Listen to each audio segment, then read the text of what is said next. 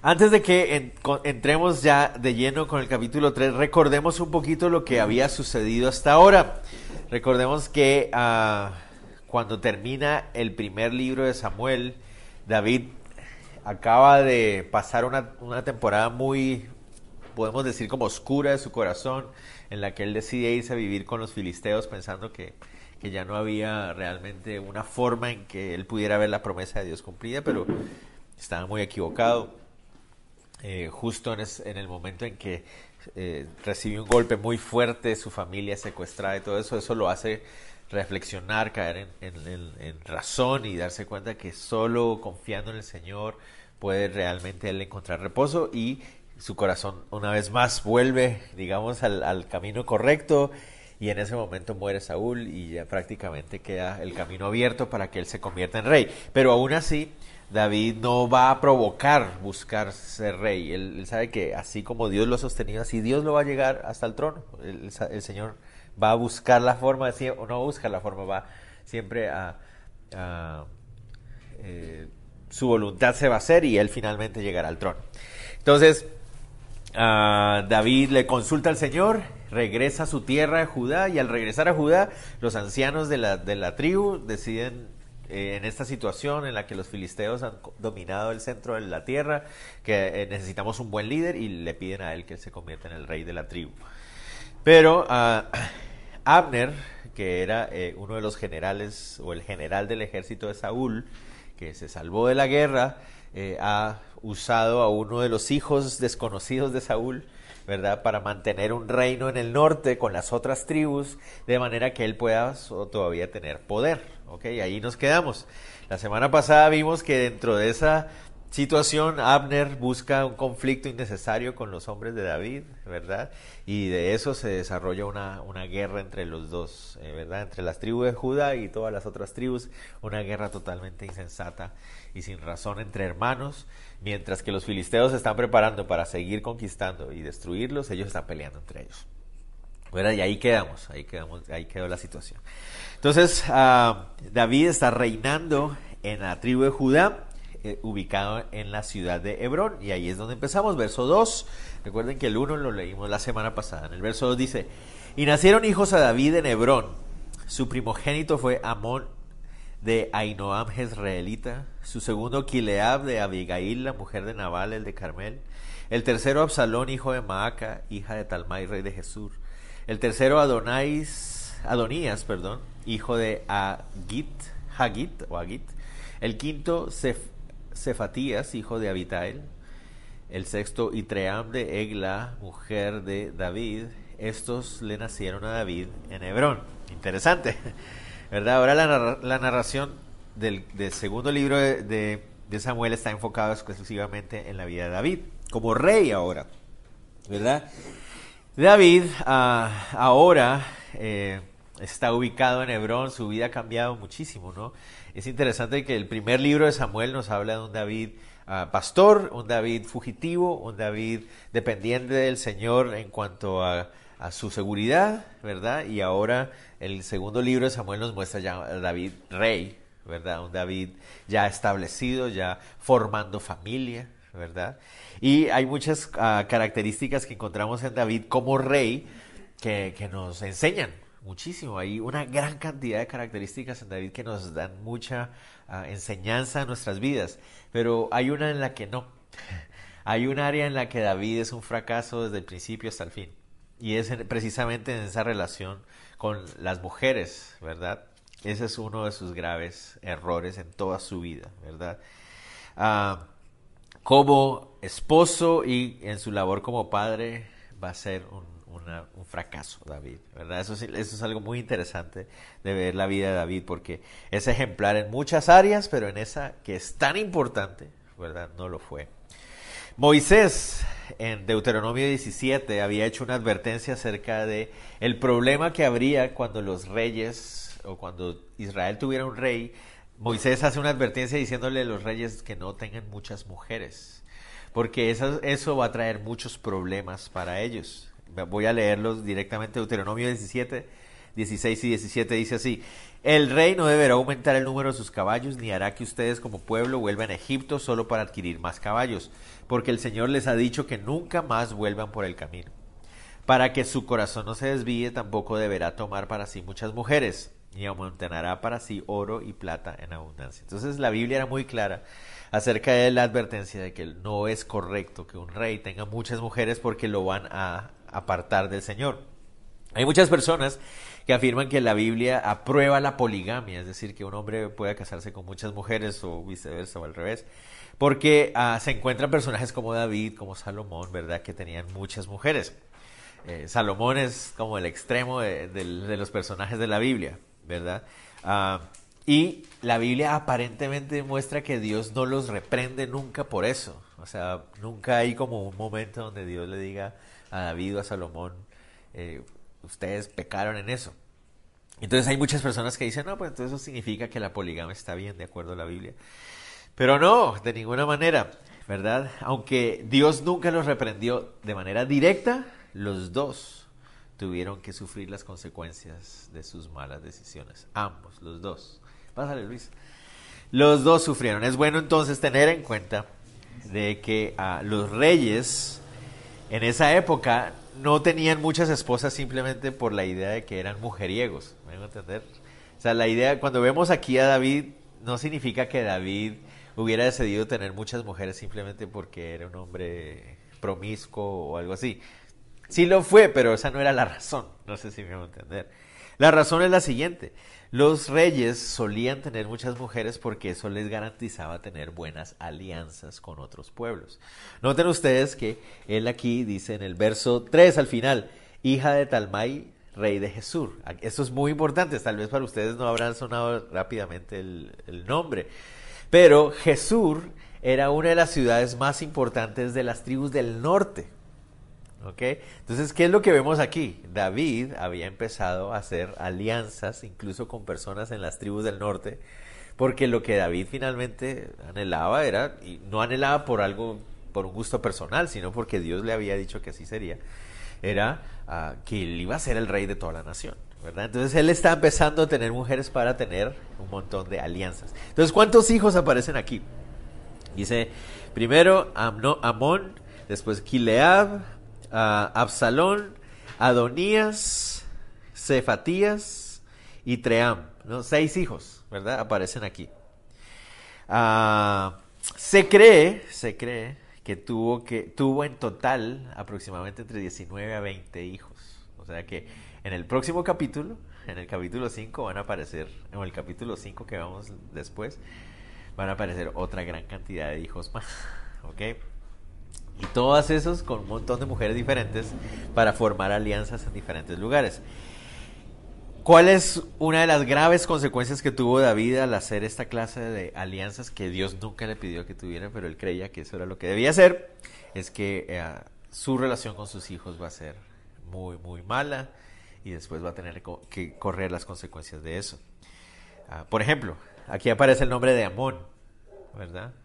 Ustedes tal vez habrán leído más adelante en la Biblia, nos vamos a dar cuenta que Amón va a violar a su media hermana más adelante. O sea, eh, Absalón, Absalón va a traicionar a David y va a levantar una revolución en su contra para quitarle el trono.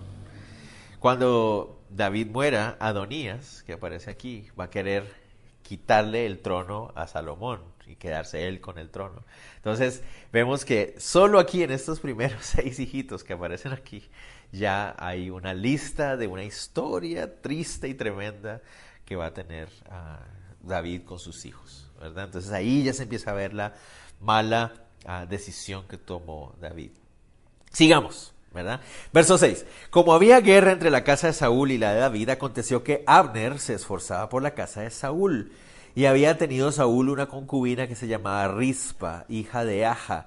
Y dijo Isboset a Abner, ¿por qué te has llegado a la concubina de mi padre? Y se enojó Abner en gran manera por las palabras de Isboset y dijo, perdón, ¿soy yo cabeza de perro que pertenezca a Judá? Yo he hecho hoy misericordia con la casa de Saúl tu padre, con sus hermanos y con sus amigos, y no te he entregado en mano de David. ¿Y tú me haces hoy cargo del pecado de esta mujer? Así haga Dios a Abner y aún le añada, si como ha jurado Jehová a David, no haga yo así con él, trasladando el reino de la casa de Saúl y confirmando el trono de David sobre Israel y sobre Judá, desde Dan hasta Berseba. Y él no pudo responder palabra a Abner, porque le temía. Okay. Entonces, mientras David está fortaleciendo su, ah, su ah, reinado, ¿verdad? Noten ustedes en el verso 1 que leímos la semana pasada, dice que en esa guerra que se formó entre los dos pueblos, eh, el reino de David se estaba fortaleciendo. ¿Qué, ¿Qué, quiere decir eso? Pues que iba tomando tierras, no porque las estuviera conquistando, sino porque lo atacaban y él se defendía iba tomando las tierras. Y además de eso, él empezaba a hacer alianzas, entonces el reinado de David se empezaba a fortalecer. Además, ¿recuerdan quién es el rey en las tribus del norte? Un hombre llamado Isboset que no habíamos conocido hasta ahora, ¿verdad? Hasta apenas la semana pasada apareció un Isboset que no sabíamos que existía, que es hijo de Saúl, pero recuerdan qué significa su nombre, hombre de vergüenza. Entonces es muy probable que este hombre era un hijo o un hijo ilícito de, Saúl, que no sabemos con quién lo tuvo, o ah, también puede ser que fuera un hombre que estuviera entregado a la adoración pagana, ¿verdad? O algunos incluso llegan a sugerir la idea de que este es un hombre eh, tal vez con ah, una vida homosexual, tal vez. Algunos lo llegan a sugerir. ¿Por qué? Porque nunca tuvo hijos. O sea, él nunca tuvo hijos y pareciera ser que nunca tuvo una familia, ¿verdad? No sabemos. La verdad es que nadie lo puede saber, ¿verdad? Pero lo que sí podemos decir es que Isboset tiene un carácter muy débil. Es decir, Isboset no es material para ser rey, o sea, no, tiene el, carácter para ser un rey. Y está siempre, simplemente siendo utilizado por Abner. Abner está usando a Isboset, que es descendiente de Saúl, para que él ocupe un lugar de rey, mientras el que realmente está mandando es Abner. Pero no sé si ustedes han notado que hay muchas personas que no prefieren no estar en la en adelante, sino atrásito manejando todo, ¿verdad? No, no anhelan ser rey, sino que quieren quedarse atrásito del rey, que él de la cara mientras él maneja todo por abajo. Y ese es Abner. Abner es un hombre ah, que, que, calcula muy bien y que es muy pragmático para su propio beneficio. Entonces, en el reino del norte está Isboset, que no sabe nada de ser rey, no tiene el carácter para hacerlo, pero entonces lo único que tiene el reino del norte es un líder militar, Abner, estratega militar y todo. Pero el, el, reino del sur, el reino de Judá, no solamente tiene un estratega militar, que es David, muy bueno, sino que además tiene un hombre que es un estadista. Es un hombre que sabe tomar decisiones para el bien de su pueblo. Entonces, por esa razón, la tribu de Judá se está fortaleciendo y fortaleciendo y fortaleciendo, y las tribus del norte se estaban yendo para abajo, para abajo, para abajo. No tenían rey, ¿verdad? Y Abner se empieza a dar cuenta de eso, ¿verdad? Que mientras él solo había querido mantener el poder detrás de las cuerdas, como Isboset nunca fue un rey de verdad, cada vez estaba perdiendo más y perdiendo más y perdiendo más. Y Abner está dándose cuenta de eso. Muy importante. Antes de que continuemos, yo quiero que ustedes tengan en cuenta una cosa. La tribu del sur, Judá, es una tribu que está en una tierra totalmente desértica. O sea, Judá es desierto. a veces no pensamos en eso. Las tribus del norte y las tribus del oriente son tribus donde hay pasto, donde hay bosques, no grandes, porque en Israel no hay bosques grandes, pero, pero sí hay vegetación, ¿verdad? Hay, hay más acceso a la agricultura. En Judá no, Judá es puro, puro desierto y ganadería de cabras y ovejas también, pero es lo único que hay en el sur. Entonces era inconcebible que la tribu de Judá fuera la que se estuviera fortaleciendo. ¿Cómo puede ser esto posible? ¿Me entienden? Por eso eso nos va a ayudar a entender un poquito la expresión de Abner. Ok, llegamos otra vez. Entonces resulta que Abner es el verdadero poder detrás de Isboset, ¿verdad? E Isboset se empieza a sentir incómodo con esto. Es bastante obvio para Isboset que Abner lo está manejando. Para Isboset es bastante obvio ver que todo el mundo hace lo que Abner dice, Él es, simplemente un adorno ahí, ¿me Él es simplemente un rey de porcelana puesto ahí para el beneficio de Abner. Y entonces sucede algo. Isboset llama a Abner a cuentas y lo acusa de algo. Noten ustedes ahí, le dice, Ah, perdón, antes de que avancemos, vean el verso 6, cuando dice, aconteció que Abner se esforzaba por la casa de Saúl, la mejor traducción de eso sería, Abner tomaba fuerza en la casa de Saúl, o sea, cada vez Abner tomaba más nombre, la gente lo respetaba, Isboset se siente muy incómodo, y Isboset llega y lo acusa a él, diciéndole que está acostándose con una de las concubinas de Saúl, de su padre, ¿verdad? Muy interesante. Esto tenemos que ver poco a poco cómo va la cosa. En la antigüedad era considerado un signo de alta traición que una persona ah, eh, buscara tener ah, una relación con una de las esposas del rey o con una de las concubinas del rey, ¿verdad? Ah, de hecho, más adelante en segundo de Samuel 16 vamos a ver que eso es lo que va a querer hacer el hijo de David. No va a querer, lo hizo, ¿verdad? Para humillar a su padre David. ¿Verdad? Isboset es un hombre débil, es un hombre de carácter pusilánime, pero en ese momento se incomoda tanto y, se enoja y se le sale y le dice, Abner, ¿usted por qué está haciendo eso? ¿Quiere traicionarme? ¿Verdad? Algunos dicen que él es la concubina que él heredó de su padre, es decir, que es su concubina también. No sabemos pero que es tan débil que no es capaz de decirle, oye, usted está metiendo con mi concubina, sino que dice con la concubina de mi padre, ¿no? No sabemos, ¿verdad? Entonces acusa a Abner. Lo que no sabemos tampoco es si la acusación es verdadera o falsa. ¿Me van a entender? Dios, este, Isboset le dice a Abner, usted se está acostando con, mi, con la concubina de mi padre. Y no sabemos si es verdad o no. Pero miramos la reacción de Abner. Abner se enoja muchísimo. Le dice, y se enojó Abner en gran manera por las palabras de Isbosed y le dijo, soy yo, soy yo cabeza de perro que pertenezca a Judá. Los perros, en la época, en el Medio Oriente en general, los perros son animales sucios, impuros, inmundos. En el Medio Oriente no es nada común ver que la gente tenga perros en la casa de mascotas. Los perros son para que anden en la calle, son sucios, cochinos, es muy interesante. Ellos, los de la antigüedad, nos ven a nosotros ahí con nuestros perritos y hasta dejándoles lamer la cara a uno y ah, ¿qué les está pasando a esta gente? Para ellos es como imposible, o sea, son animales sucios, son animales que deben estar salvajes, ¿verdad? Para ellos. Y por eso él dice, soy yo cabeza de perro. Es la única vez en la Biblia que aparece, aparece esta expresión. Y quiere decir, o sea, ni siquiera perro, sino cabeza de perro. O sea, ¿Qué crees que yo soy un simple de la tribu de Judá? Y eso otra vez muestra el desprecio que tenían ellos por los de la tribu de Judá, diciendo, esos son, esos son ganaderos del, del, desierto, ¿verdad? Y se enoja y le dice, malagradecido Isboset. O sea, ¿no te das cuenta que si no fuera por mí tú no serías rey? O sea, yo soy el que te puse a ti de rey. Yo soy el que hice que la casa de Saúl continuara hacia adelante. Si no fuera por mí, nunca habría sido rey. Mal agradecido. Ahora estás acusándome de este pecado. Eso no significa que sea falso. Es probable que sea verdad. Y lo que Abner le está diciendo es, todo lo que yo he hecho por ti y ahora me reclamas por esto. O sea, deberías, o sea, yo debería tener libertad de hacer lo que a mí me plazca porque yo soy el que te puse en ese reino. Es lo que le está diciendo Abner a, a Isboset, ¿verdad?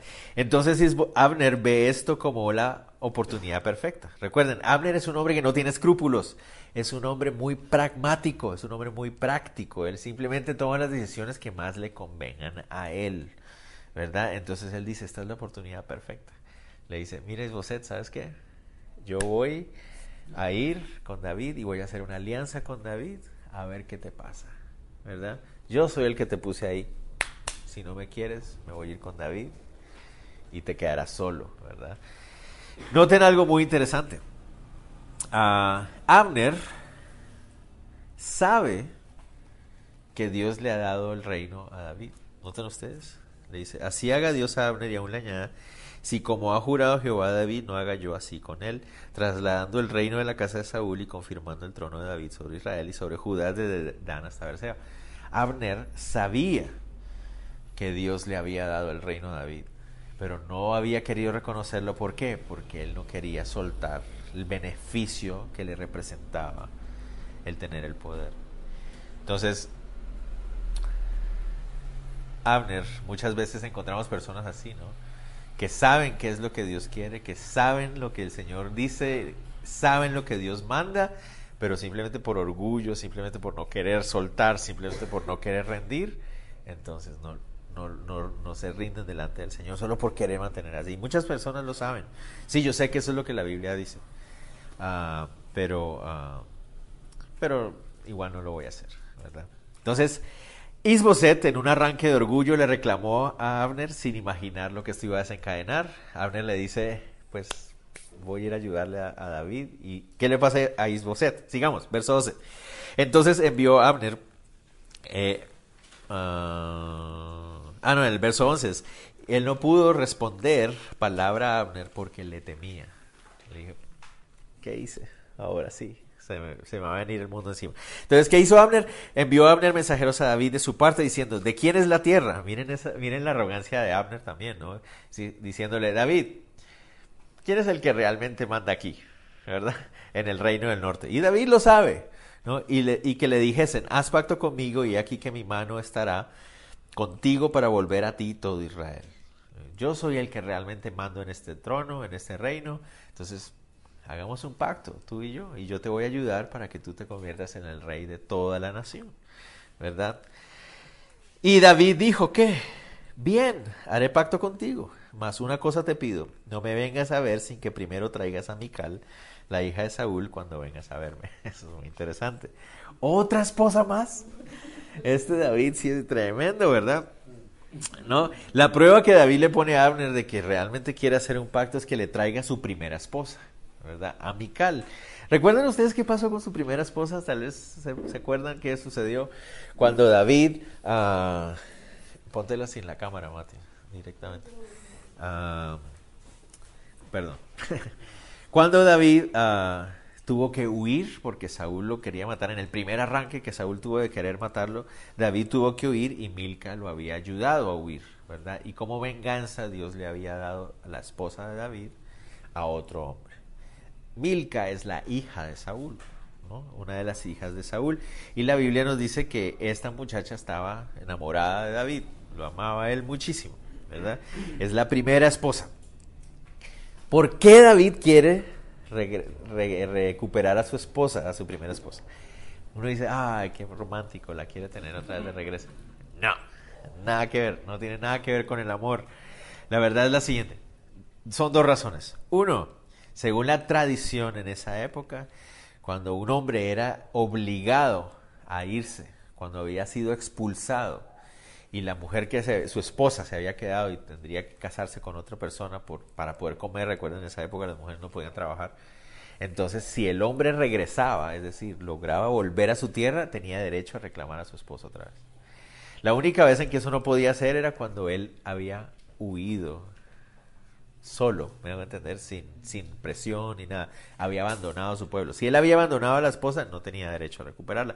Entonces, primero, por la costumbre. La costumbre decía que él, tenía, él tenía el derecho a recuperarla. Dos, ¿la ven ustedes? ¿Cuál es el propósito de David principal? Ella es hija de quién? De Saúl. Y el otro, el Isboset, es otro hijo de Saúl. ¿Se imaginan lo que eso representaba para la imagen delante de toda la nación? Él recuperando a la hija de Saúl, ¿me entienden? Él es el verdadero hijo, el verdadero heredero al trono. Tiene la bendición de Dios, ¿verdad? Es, tiene el carácter que se necesita y ahora está otra vez en unión con la hija de Saúl. Eso es lo que anda buscando David, una alianza más, ¿verdad? Una alianza más. Entonces, ah, lo que él quiere es ir reunificando a la nación poco a poco. Miren lo interesante. Dice, uh, después de esto envió David mensajeros a Isboset. Eso me llamó mucho la atención. Le manda a decir a Isboset, hijo de Saúl, diciendo, restitúyeme mi mujer Mical, la cual desposé conmigo por siempre pucios de filisteos. Él le hace decir, miren, ella es mi esposa legalmente, me costó. O sea, yo pagué la dote de esa mujer y son siempre prepucios, ¿verdad? ¿Se acuerdan de aquella vez? De hecho, David debió haber dicho, me costó 200 prepucios, porque finalmente él trajo 200, pero 100 era el costo que le había pedido Saúl. Entonces, lo que está yo la compré legalmente, o sea, es mi derecho recuperarla, ¿verdad? E Isboset, aquí vemos la clase de rey que es Isboset, Isboset. pues bueno, ok, ¿verdad? Isboset sabe que ya no tiene el apoyo de Abner, ¿verdad? Isboset sabe que David es mejor rey que él, y Isboset está bien, ahí va, ¿verdad? Y esta parte es una de las imágenes más tristes de todo lo que vamos a leer, miren. Entonces Isboset envió y se la quitó a su marido Paltiel, hijo de Lais, y su marido fue con ella siguiéndola y llorando hasta Baruí. Esa es una de las imágenes más tristes del asunto, ¿verdad? Y le dijo a Abner, anda, vuélvete. Entonces se volvió. No pudo hacer nada más, ¿verdad? Pero da tristeza por este muchacho Pal, Paltiel, hijo de Lais, ¿verdad?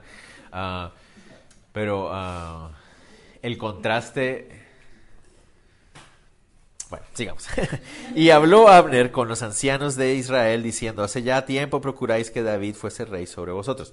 Entonces Abner ve que las cosas están prestándose muy bien para su plan.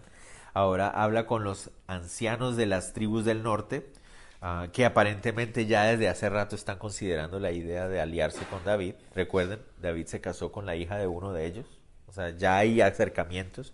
Y Abner le dice a todos ellos, ustedes desde hace rato están viendo que, que, necesitamos aliarnos con David. ¿Por qué?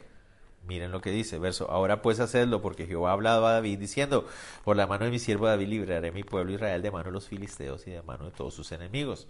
Recuerden, no hemos hablado de los filisteos hasta ahora, pero los filisteos fueron los que derrotaron a Saúl, tomaron posesión del centro de la tierra y siguen siendo una amenaza. Y mientras los filisteos se siguen armando y siguen creciendo, nosotros, ellos están peleando entre ellos. Entonces ellos, los ancianos, empiezan a darse cuenta de la insensatez de pelearse con los de Judá, cuando los filisteos los tenemos aquí encima de nosotros y nos van a, nos van a conquistar muy pronto.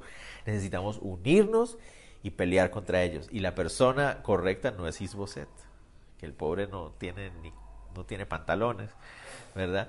La persona correcta es David.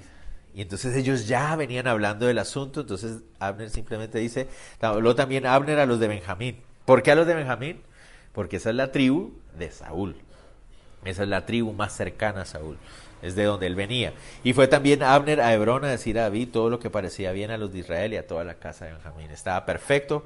Ya la ah, alianza tenía que darse. Entonces vino Abner a David en Hebrón y con él 20 hombres. Y David hizo banquete. Palabra clave ahí, la banquete. ¿Cómo se solucionaban los acuerdos, los arreglos en esa época? Comiendo. Así es como se solucionaban los acuerdos en esa época. Comiendo. En el Medio Oriente es sumamente importante. Sentarse a comer alimentos con otra persona es muy importante. Implica la idea de estamos compartiendo el mismo plato, estamos unidos, nos hacemos uno. ¿verdad? Eso es muy importante. Partir el pan, ¿verdad? Están reconciliándose. Eso es muy, muy importante lo que está sucediendo aquí, ¿verdad? Estoy, David estaba tratando a Abner como un invitado de honor, sirviendo un banquete para él. Y uno dice, pero ¿por qué David haría algo como eso? O sea, Abner ha estado tratando de tener un reino aparte del de él, ha sido su contrincante. ¿Por qué haría algo como esto? Porque David quiere paz y unidad en el pueblo de Israel. ¿Me a entender? Esa es una de las principales motivaciones del corazón del rey David, la unidad y la paz en el pueblo de Israel, ¿verdad? Para David era claro quién era verdaderamente su enemigo y no era Isboset, no eran los de las tribus del norte, eran los filisteos. Ellos eran verdaderamente. ¿Se acuerdan lo que hablamos la semana pasada? Qué gran enseñanza es esto para nosotros como cristianos. Entender realmente quiénes son nuestros enemigos. Nos equivocamos constantemente pensando que nuestros enemigos son nuestros hermanos en Cristo. ¿Verdad? Entonces una iglesia eh, empieza y entonces la otra iglesia cree que esa iglesia es su enemiga. Ah, ya, abrieron otra iglesia, ¿verdad? Y entonces empieza pero allá solo llegan 500 personas, en cambio aquí llegan 600. ¿verdad? Allá tienen solo un servicio, nosotros tenemos dos servicios y empiezan ¿qué nos, ¿qué nos está pasando? ¿Verdad? Empezamos a tener, creemos que el enemigo son otros creyentes en Cristo, lo que hablamos la vez pasada. Y entonces a veces eh, es, lo correcto es propender por la paz y la unidad que el Señor ya ha traído a su pueblo, ¿verdad? Y guardarlo y protegerlo. Y a veces uno tiene por esa razón uno tiene que a veces, a, veces compartir con personas con las que uno a veces no está totalmente de acuerdo, ¿verdad? Eso es, eso es muy común en la iglesia de Cristo, ¿verdad? Ay, es que en esa iglesia levantan las manos y en esta no. Entonces no nos vamos a reunir con ellos. ¿Por qué? O sea, a veces somos así. Pero una cosa son los enemigos. ¿Me a entender? Hay que descubrir quiénes son los verdaderos enemigos. ¿Quiénes son los verdaderos enemigos? Todos aquellos que están en contra del Evangelio de Cristo. En el sentido de que no estamos hablando de que vamos a ir a hacer una guerra física, pero sí entender que el mundo que nos rodea es el enemigo. O sea, la filosofía del mundo, las modas del mundo, ese es el enemigo. El diablo es el enemigo, ¿verdad? Nuestra propia carne, el orgullo, ese es el enemigo. Me hago entender es poder entender y, discernir quién es el verdadero enemigo y quiénes son mis hermanos, aunque no esté de acuerdo con ellos, y unirnos en eso. Y eso es lo que David está queriendo hacer.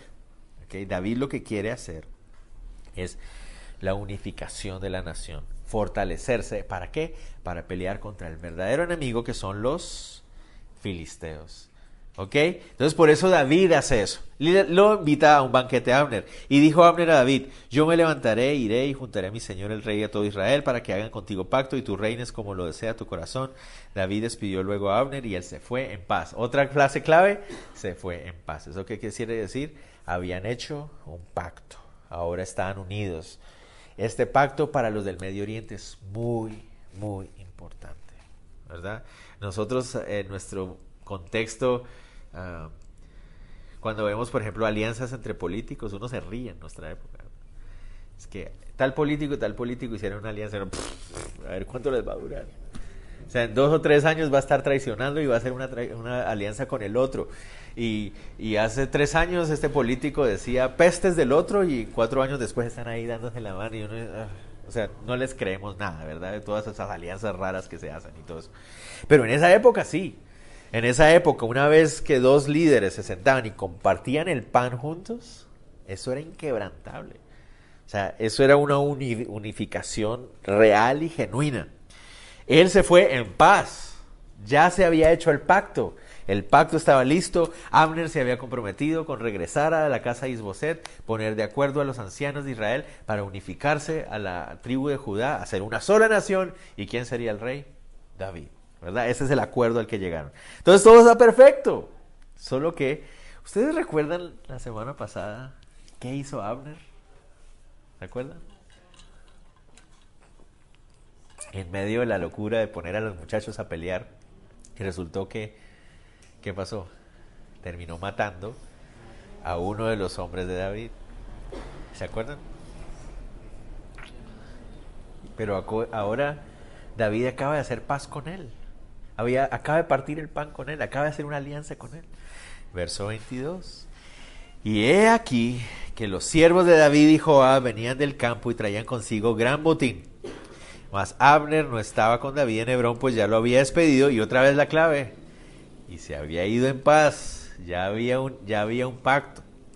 Y luego que llegó Joab y todo el ejército que con él estaba, fue dado aviso a Joab diciendo, Abner, hijo de Ner, ha venido el rey y él le ha despedido. ¿Y qué? Y se fue en paz. No tres veces, eso es un énfasis ahí. ¿Qué pasó con Joab? Joab vino al rey enojado y le dijo, ¿qué has hecho? He aquí, Abner vino a ti, ¿por qué pues le dejaste que se fuese? ¿Verdad? Tú conoces a Abner, hijo de Ner, no ha venido sino para engañarte y para enterarse de tu salida y tu entrada y para saber todo lo que tú haces. Obviamente, Joab se enojó muchísimo. Abner mató a su hermano, ¿verdad? La diferencia entre Joab y Abner es que Abner es demasiado pragmático. A él no le importa si tiene que bajar la cabeza y hacer un pacto con David si eso le va a convenir. Joab no. Joab dice, yo nunca haría un pacto con el asesino de mi hermano, ¿entiendes? Pero eso va a traer la unificación de la nación. No me importa. No me importa la nación, ¿entienden? Que se muera. esa es la diferencia entre los dos. Entonces Joab es mucho más sanguíneo y se enoja con David, se molesta. ¿De dónde venía Joab? ¿Notan ustedes? Venía de pelear contra quiénes? Contra los hombres de Abner. Dice, no puede ser. Vengo de estar peleando con los hombres de este señor para encontrarme que mi rey acaba de hacer un pacto con él. O sea, no, no. Y, y Joab está muy molesto. Por esa razón y porque era el hombre que había matado a su hermano. El énfasis es, ya Abner tiene un pacto con David. No hay nada que hacer. Ya está celebrado el banquete, ya han partido el pan. Joab le dice, cometiste un error, David. Este hombre te va a traicionar. David dice, yo sé que no. ¿Por qué? Porque ya me regresaron a mi esposa. o sea, ya hay un vínculo, ya está cerrado el trato. Yo sé que no me... Pero Joab está muy, muy molesto. Joab ya sabe que no hay nada de lo que puede, ya no, ya no puede hacer. ¿no? Además, piensen en lo que está también pensando Joab. Ok, ¿qué es Abner? ¿Cuál es su trabajo? Abner es un general y es mayor en edad que Joab. ¿Qué pasa ahora que se unifica todo? Si David hizo un pacto directamente con Abner y se unifica, ¿quién va a ser el jefe de Joab seguramente? O no tal vez el jefe, pero tal vez van a tener que trabajar en conjunto. Ah, no, eso ya es imposible de soportar para Joab. Verso 26. Y saliendo Joab de la presencia de David, envió mensajeros tras Abner, los cuales le hicieron volver desde el pozo de Sira sin que David lo supiera. Y cuando Abner volvió a Hebrón, Joab lo llevó aparte en medio de la puerta para hablar con él en secreto, y allí, en venganza de la muerte de Asael, su hermano, le hirió por la quinta costilla y murió. Tenaz, ¿no? Hay un montón de cosas que están mal aquí. Ah, las puertas de la ciudad, no estamos hablando solo una puerta, ¿verdad? Estamos hablando de una gran puerta y, y no solamente es un paso, o sea, hay, hay pasillo y toda la cosa, o sea, es una gran puerta. Joab le manda a decir a Abner que seguramente no va muy lejos. Le dice, vea que David quiere volver a hablar con usted. Abner se regresa y dice, qué raro, si ya habíamos acordado todo, sí. Hola Joab, ¿cómo estás? Y David quiere hablar, sí, sí, ven, por acá está. Venga, venga por acá, pero, pero está como muy oscuro por acá. sí, no, pero es que él está ahí en la esquina. en la quinta costilla, ¿verdad? En la quinta costilla. ¿Por qué es importante la quinta costilla? ¿Se acuerdan? Versículo 23 del capítulo 2 en el mismo lugar donde, donde Asael también había recibido la lanza, justamente por venganza. ¿Por qué está todo esto tan mal? Uno, por engaño, engañó, Joab engañó a Abner, no fue en la batalla, como había sido el caso de su, de su hermano. Dos, Hebrón es una ciudad de refugio. Y las ciudades de refugio eran ciudades donde no se podía ejercer la venganza. Y ahí fue donde lo mató. ¿Verdad? Tres, había un pacto. ¿Me van a entender? ¿Y quién es el que termina matando a Abner? El general de David. ¿Qué iba a entender todo el mundo? David traicionó a Abner. O sea, hay un montón de cosas malas aquí. Pero a Joab no le importó. A Joab no le importó el nombre de su jefe, no le importó el pacto de la nación, a Joab, no le importó que la ciudad fuera, no le importó nada, solo con tal de hacer venganza de su hermano. Ese es el gran error de Joab ahí. Bueno, y matan a Abner. Tremendo, ¿no? De repente Abner sale de escena. El que uno menos imagina ahí se muere, ¿verdad? Cuando David supo después de esto, dijo, Inocente soy mi reino delante de Jehová para siempre. La sangre de Abner, hijo de Ner, caiga sobre la cabeza de Joab y sobre toda la casa de su padre, que nunca falte de la casa de Joab quien padezca flujo, ni leproso, ni quien, perdón, ande con báculo, ni quien muera espada, ni quien tenga falta de pan. Joab pues y Abisai su hermano mataron a Abner porque él había dado muerte a Sael, hermano de ellos, en la batalla de Gabaón. David expresa su dolor y, pronuncia un montón de maldiciones para Joab y su familia. O sea, todas esas cosas que dice ahí, todas las que él dice ahí son consecuencias del pecado, según la Biblia. Entonces, básicamente lo que está diciendo es que Dios los maldiga, es lo que está básicamente diciendo. En otras palabras, que Dios los castigue que sea Dios el que los castigue, ¿verdad? Él, David, quiere que, no quiere que la gente de los del norte vayan a pensar que él traicionó a Abner, porque se puede perder la alianza que ya está formada, ¿verdad? Entonces dijo David a Joab y a todo el pueblo que con él estaba, rasgad vuestros vestidos, ceñidos de silicio, haced duelo delante de Abner, y el rey David iba detrás del féretro. Y sepultaron a Abner en Hebrón, y alzando el rey su voz, lloró junto al sepulcro de Abner, y lloró también todo el pueblo, endechando al rey al mismo Abner diciendo, había de morir Abner como muere un villano, tus manos no estaban atadas ni tus pies ligados con grillos, caíste como los que caen delante de malos hombres. La palabra endechar, ¿se acuerdan? Es cantar, y es una canción de luto, como si fuera un rey, también como si fuera un hombre muy importante. David honra a Abner y uno dice, pero Abner, Abner es una sanguijuela, o sea, Abner es, Abner un mal hombre, o sea, ¿por qué David haría algo como esto? O sea, una vez más, es David, notan ustedes, aunque Saúl y Abner no eran hombres ejemplares, habían estado en posiciones de importancia dentro de la nación. Y David entendía que eso les hacía merecedores de honra y respeto. ¿Entienden? Aunque la persona en sí no sea una persona ejemplar, yo debo respetar la posición que cumplen, ¿verdad? Por ejemplo, eso nos pasa a nosotros constantemente con nuestros presidentes, ¿verdad? No sé si ustedes recuerdan, hace un par de años atrás un señor se encuentra al presidente Morales en un, en un hotel bajando las escaleras y este señor empieza a maltratarlo, así como si no hubiera mañana, ¿verdad? Y toda la gente en las redes, ¡bravo! Uh, sí, dígale más, ¿verdad? Pero uno como cristiano debería decir, está bien, hay cosas del presidente que no me gustan, decisiones que están mal, pero es el presidente de la nación finalmente, ¿verdad? Y aunque no sea un hombre ejemplar y aunque sus decisiones no sean las mejores, finalmente representa el oficio ejecutivo más alto de la nación y hay que respetarlo, ¿verdad? Y eso nos deberíamos nosotros aprender también de David. David también quiere que toda la nación se dé cuenta que él no estuvo detrás de esta muerte porque se puede poner en peligro la alianza. Hay algunas personas que dicen que David incluso está siendo hipócrita, que está haciéndolo solo para aparentar. No, claramente no lo está haciendo para aparentar. Conocemos a David, sabemos que David hizo lo mismo con Saúl, aunque Saúl lo había querido matar dos veces. Él lo hizo con todo sentido y corazón.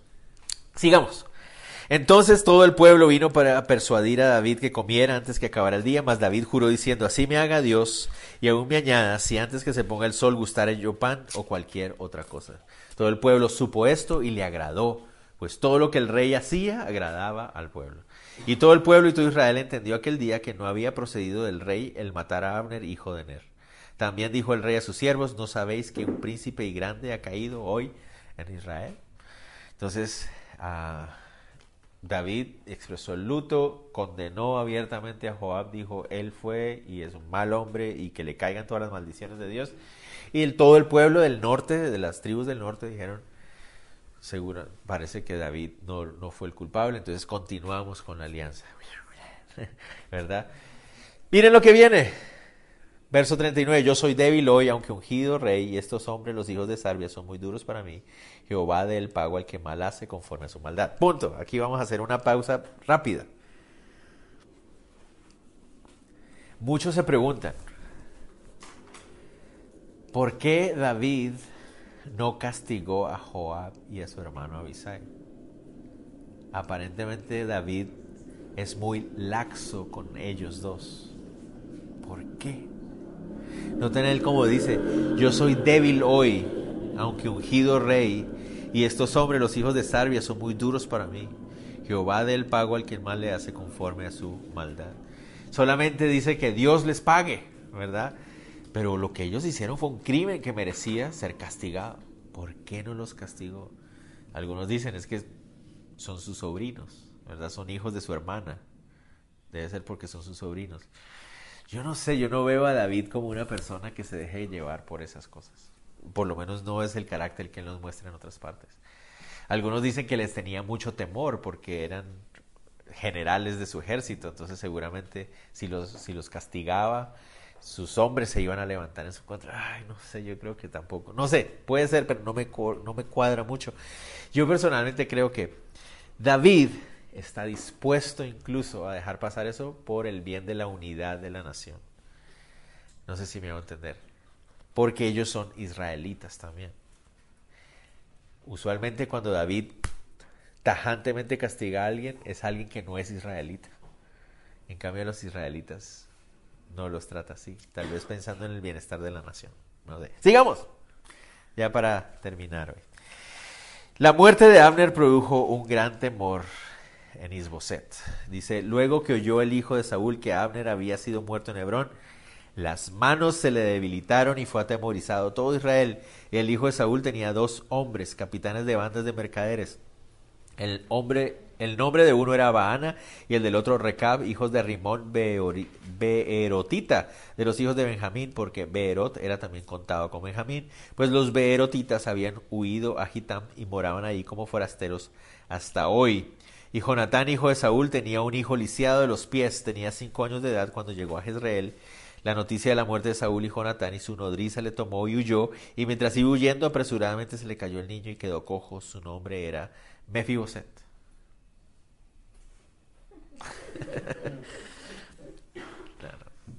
Entonces, el, ahora el énfasis es, bueno, muere Abner. Lo que cualquier rey en cualquier época, sin Dios, hubiera hecho es arrasar y destruir a toda la descendencia del rey contrario, ¿verdad? De esa manera se encarga de que nadie más se vaya a volver en su contra. Entonces, aparentemente lo que está poniendo aquí es que Isboset se asusta, porque él es hijo de, ah, de Saúl. Y nos hablan de una persona que no conocíamos hasta este momento. Un nieto de Saúl, hijo de Jonatán, llamado Mefiboset. Era lo más probable, de acuerdo a lo que el mundo pensaría o cualquier otro rey en esa época pensaría, que David va a aprovechar y matarlos a los dos. Por eso Isboset se asusta. Acuérdese, Isboset no nunca ha sido un hombre que muestre gran carácter, entonces ahora está asustado, dijo, ya, me mataron. ¿Verdad? Y nos habla acerca del nieto de Jonatán, ¿verdad? Resulta que el nieto de Jonatán tenía cinco años cuando su papá murió y la nodriza, es decir, la mujer que lo cuidaba, uh, huyó pensando lo van a matar porque es el nieto de Saúl, ¿verdad? Y cuando iba huyendo se le cayó y el bebé sufrió una, una lesión muy grave. No se sabe exactamente, pero el texto dice que estaba lisiado los dos pies. Y eso podría indicar que tuvo un problema, o sea, al caer un golpe en la columna y no podía mover las piernas. O algunos piensan que tal vez pueda ser una, una fractura, ¿verdad? Una múltiple fractura eh, que para los avances médicos de la época hubieran hecho imposible sanarlo. ¿verdad? No se sabe. La cosa es que Mefiboset está en una situación de discapacidad que lo hacía no eh, apto para ser rey según las costumbres de la época, ¿verdad?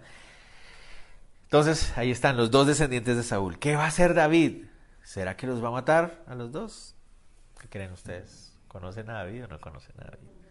No, obviamente no.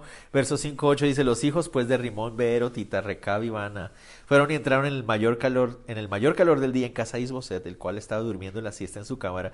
Y aquí la portera de la casa había estado limpiando trigo, pero se durmió y fue así como Recab y Baana, su hermano, se introdujeron en la casa. Cuando entraron en la casa, Isboset dormía sobre su lecho en su cámara, lo hirieron, lo mataron, le cortaron la cabeza y habiéndola tomado caminaron toda la noche por el camino del Arabá y trajeron la cabeza de Isboset a David en Hebrón y dijeron al rey, es aquí la cabeza de Isboset, hijo de Saúl, tu enemigo que procuraba matarte y Jehová ha vengado hoy a mi señor rey de Saúl y su linaje. Entonces, estos dos hombres que recuerden son siervos de Abner, es decir, Abner era su jefe. Cuando ven que Abner muere, dicen, David va a venir y va a acabarnos lo mejor que nos conviene a nosotros es ir y buscar alianza con David. Y para que él vea que nosotros vamos en serio, que queremos servirle, pues vamos a matar al hijo de Saúl, ¿verdad? Para que él vea que sí somos hombres que queremos hacer. Se meten a la casa de Isboset en medio del calor del día cuando está tomando su siesta. Noten ustedes una cosa. Dice que Isboset tenía miedo, pero se fue a dormir y nunca puso guardia. ¿Ven qué clase de rey era Isboset? Notan ustedes, Isboset no tiene idea de qué es lo que está pasando. o sea, no es un hombre que piensa muy bien en cuanto a estrategias y cosas. No tiene el carácter realmente que se necesita para ser rey. Lo matan, le cortan la cabeza y estos hombres llegan con la cabeza en la mano. ¿Se ¿Imaginan ese regalo? Rey, mire ese regalo. Gracias. eran unos calcetines, hubiera sido mejor que, ahí está tu cabeza sangrando, ahí toda cochina y toda la cosa, ¿verdad? Y se la traen a David como diciendo, mira, y, le tratan de presentar la idea de que Isboset había planeado matarlo. Este quería matarte, y entonces míratelo antes de que te mate. Todos sabemos que Isboset no había pensado ni siquiera que iba a desayunar el otro día, o sea, menos que iba a matar a David, o sea, ¿verdad? Y lo traen pensando en qué? que David va a estar feliz, va a decir, ah, qué bueno. Pero ellos no se habían leído el capítulo 1. ¿Verdad? Y como ellos no habían leído el capítulo 1, entonces David se los recuerda. Mira, dice ahí, Entonces David respondió a Recaba a su hermano Ana, hijos de Rimón Berita, y les dijo, vive Jehová que ha redimido mi alma de toda angustia, que cuando uno me dio nuevas, diciendo, he aquí Saúl ha muerto, imaginándose que traía buenas nuevas, yo lo prendí y le maté, en ciclaje, en pago de la nueva. Cuánto más a los malos hombres que mataron a un hombre justo en su casa sobre su cama. Ahora pues no he de demandar yo su sangre de vuestras manos y quitaros de la tierra. Entonces David ordenó a sus servidores y a ellos los mataron y les cortaron las manos y los pies y los colgaron sobre el estanque de Hebrón. Luego tomaron la cabeza de Isboset y la enterraron en el sepulcro de Abner en Hebrón. La reacción de David no la esperaban esos hombres, obviamente. ¿Verdad? David les dice, miren, ya una vez alguien quiso hacer eso conmigo, vino a decirme que había encontrado a Saúl medio muerto y que lo había rematado para traerme la corona. ¿Y qué le pasó? Lo maté. ¿Qué creen que voy a hacer con ustedes?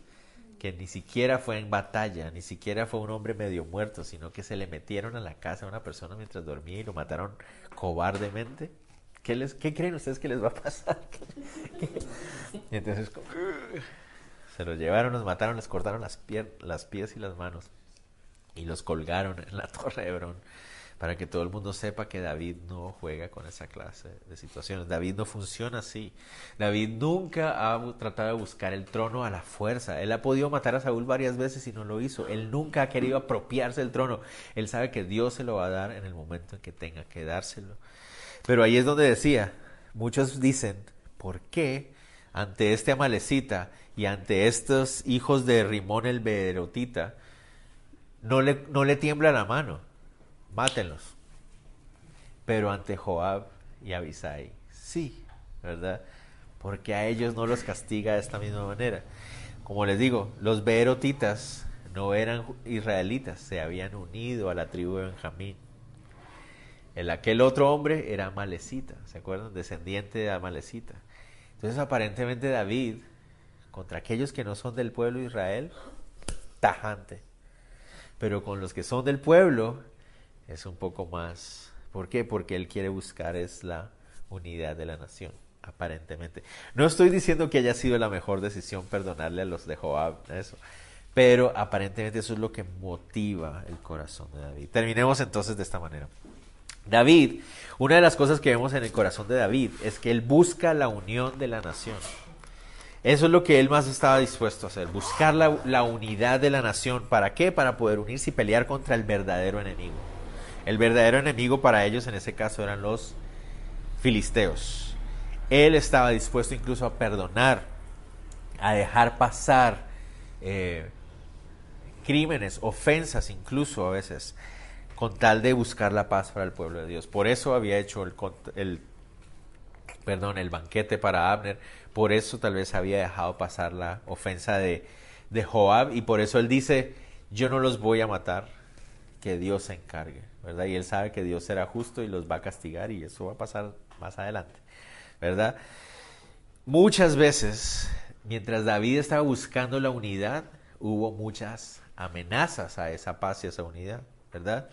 Ya sea por Isboset, ya sea por estos dos hombres, ya sea por Joab, ¿verdad? Pero en ese proceso de David buscar la unión de la nación y buscar la paz de la nación, hubo muchas amenazas, ¿verdad? ¿A qué voy con todo esto? Esa debería ser nuestra motivación también, como el caso de David, buscar la unidad entre nosotros como cristianos, en la familia. Y muchas veces buscar la unidad en la familia va a, a ser necesario dejar pasar cosas. Pero es que, mamá, mi hermano me hizo tal cosa. Es cierto, pero dejémoslo pasar para que... Pero es que mi primo la otra vez dijo, Sí, es cierto, él hizo eso y está mal y que Dios se encargue de hacerlo, pero tratemos de buscar la unidad de la familia en este momento. No estoy diciendo uh, simplemente alcahuetear que uno haga cosas malas, no. Me refiero a cuando llega el momento de buscar la unidad, ¿verdad? Si hay uno de los hijos que siempre está maltratando a los demás, pues hay que castigarlo y, toda la cosa. No sé si me va a entender. A lo que me refiero es, hay momentos, hay instantes donde necesitamos decirle, Señor, por la, el bien último de la unidad de la iglesia, ¿verdad? Pastor, es que le dijera que la otra vez no me respondió. O sea, no sé, déjaselo pasar, hombre. O sea, ¿me entiendes? Por la unidad de la iglesia. No sé si me va a entender. Ah, y bueno, y si es necesario hablarlo, hablemoslo. Pero no estemos buscando el conflicto constante, el conflicto constante. ¿Por qué surgen los conflictos? ¿Por qué venían todas esas amenazas? Y ya con esto terminamos. Siempre el enemigo más grande de la búsqueda de la unión en la iglesia, en el pueblo de Dios, en la familia, siempre, siempre va a ser el interés personal. Poner el, el interés personal por encima del interés común. Siempre. Siempre va a ser. Yo estoy tan herido que no estoy dispuesto a hacerlo. Aunque, eso, aunque, aunque perdonar pueda ser algo que sea bueno para todos, yo estoy tan herido aquí adentro que yo no estoy dispuesto a hacerlo. No sé si me entiendes. Siempre va a ser cuando el interés personal se pone sobre el interés común, siempre ahí está la amenaza. No es lo que nos dice Santiago 4, del 1 al 3, ¿se acuerdan? ¿De dónde vienen las guerras y las peleas entre ustedes? Dice, ¿acaso no vienen de sus pasiones las cuales luchan dentro de ustedes mismos? Si ustedes desean algo, no lo obtienen, entonces matan, dice ahí. Si arden de envidia, no consiguen lo que desean, entonces discuten y luchan. Pero no obtienen lo que desean porque no piden y cuando piden algo no lo reciben porque lo piden con malas intenciones para gastarlo en sus propios placeres. Lo dice en la versión de la Reina Valera contemporánea de Santiago 4, 1 al 3. Siempre cuando nosotros ponemos nuestro interés personal por encima del interés de todos, es donde está el grave problema. Por eso no hay, no hay unidad en nuestro pueblo, por eso no hay unidad en la iglesia, porque cada uno está jalando para su propio lado. ¿Por qué no hay? Por ejemplo, ahorita llegan los, estudiantes del instituto. Si alguna vez se pregunta, ¿y por qué no estamos tan unidos? alguien está poniendo, o alguienes están poniendo, ¿por qué nuestra iglesia no está? Porque ahí es la misma razón. Siempre que uno o varias personas pongan primero su interés personal sobre el interés de todos, es donde vamos a tener el problema, ¿verdad? Ah, por eso no hay unidad, por eso no hay paz. Cuando uno empieza, es que a mí me sirvieron menos que a los demás. Estoy pensando en mí, ¿verdad? Es porque yo no soy el favorito, en cambio los Siempre que estoy pensando en mí primero que en los demás, siempre va a surgir enemigos para la paz y la unidad. Siempre, siempre, siempre. Entonces hay muchas veces en que tal vez algo suceda que no es justo, tal vez va a suceder algo en que voy a ser ofendido, va, a suceder algo eh, que tal vez no estuvo bien hecho. Pero yo digo, bueno, por el bienestar de todos, estoy dispuesto a perdonarlo. Hablemoslo, sentémonos a hablar y arreglémoslo. Y te perdono. No estuvo bien lo que hiciste, pero por el bienestar de la familia, por el bienestar del ministerio, por el bienestar de la iglesia, estoy dispuesto a rendir esa ofensa que me hicieron para que todos estemos bien. ¿Está bien? Oremos entonces. Señor, te damos gracias por este día, por esta noche de estudio. Y ah, te rogamos Dios una vez más que lo que aprendemos en tu palabra realmente lo pongamos en práctica. Eso es lo más importante. De nada nos sirve aprender los nombres de Baana y Recab Rebotita si no vamos a realmente poner en práctica los principios, las verdades, las enseñanzas que tú nos das, Señor. Ayúdanos a morir a nosotros mismos cada vez más para servirte a ti, servir a los demás. Así es como tu reino se expande, Señor. Así es. Te lo pedimos todo en el nombre de Jesús. Amén. Amén.